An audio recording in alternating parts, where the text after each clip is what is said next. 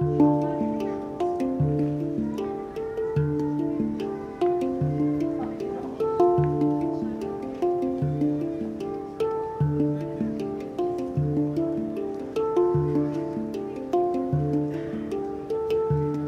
Rausfinden, wie es gespielt werden will. Ich spiele es jetzt seit circa acht Jahren und es ist so, es kommen ständig neue Inspirationen. Das, ja, obwohl der Tonumfang limitiert ist, kommen ständig neue Inspirationen und man findet immer mehr raus, wie es denn gespielt werden will. Das ist einfach faszinierend.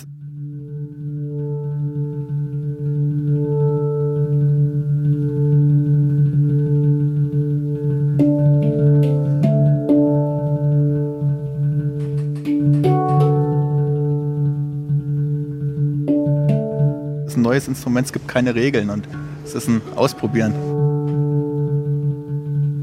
Ich denke schon, dass die Leute bereit sind, wenn sie Zeit haben und zum Zuhören. Also ich spiele am liebsten an, an ruhigen Plätzen, wo die Leute Zeit haben zum Zuhören und ich kriege ein wirklich gutes Feedback von allen Generationen, von kleinen Kindern bis alten Leuten. Das ist wunderschön.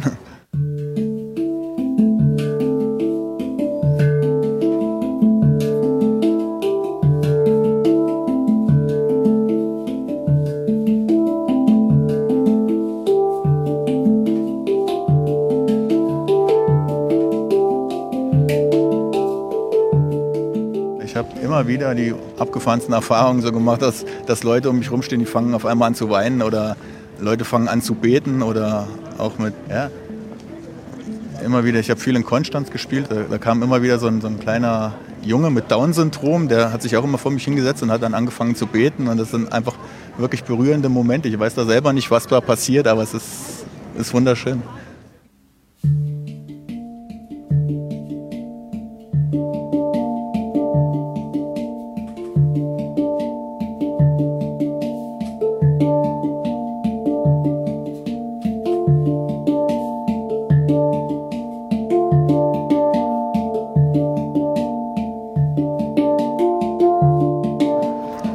Früher eine Band gehabt mit einem Hangspieler zusammen und der ist dann ausgewandert und dann wollte ich auch einen Hang haben und ich habe dann, ähm, als ich mein erstes Hang besorgt habe, ich hatte die Idee, sie in meine Musik einzupassen und das hat dann aber irgendwie nicht gestimmt.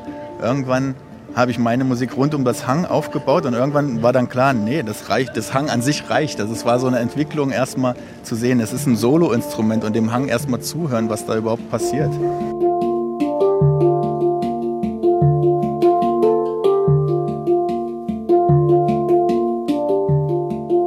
Ja, und das reicht voll und ganz. Also